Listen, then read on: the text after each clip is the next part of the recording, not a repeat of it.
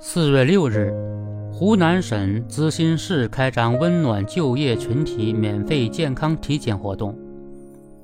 医护人员为近两百名外卖员、快递员、物流员、网约车司机提供心电图、彩超、血常规、血压等项目检查服务。很多疾病的产生与不健康的生活方式有关。研究表明，长期不健康饮食。吸烟、酗酒、缺乏运动等都可能成为癌症的诱发因素。但是，知道不一定就能转化为做到。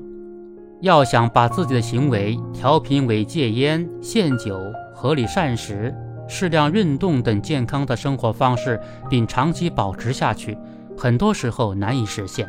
很大一部分阻力来自思维方式的拧巴。具体来说，践行健康的生活方式，需要破除三种思维：精算思维、鸵鸟思维和速胜思维。所谓精算思维，就是精打细算的思维。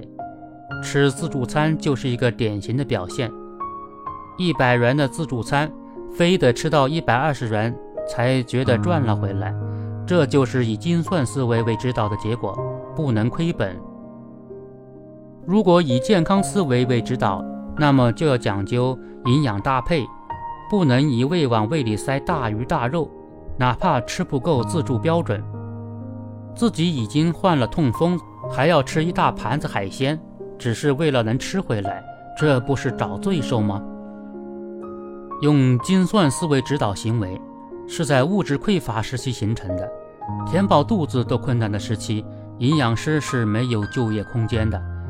而在健康融入一切政策的当下，要想实现全民健康素养的提升，就得把脑子里不合适的指导思想转变一下。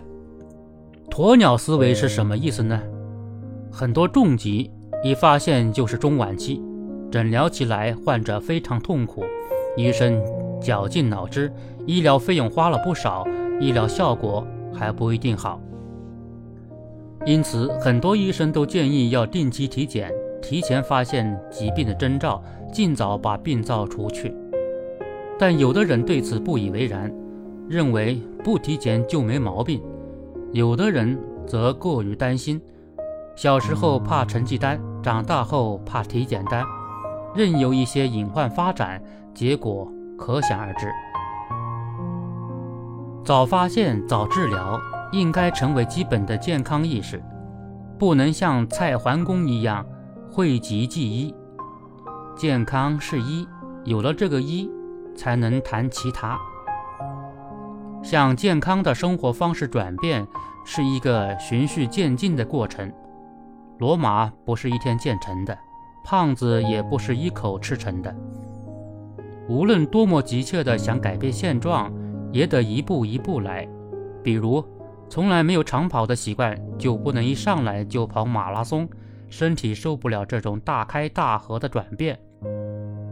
就好像潜水员从深水向水面浮，也不能一下子就冲出水面，那就会罹患潜水病，欲速则不达。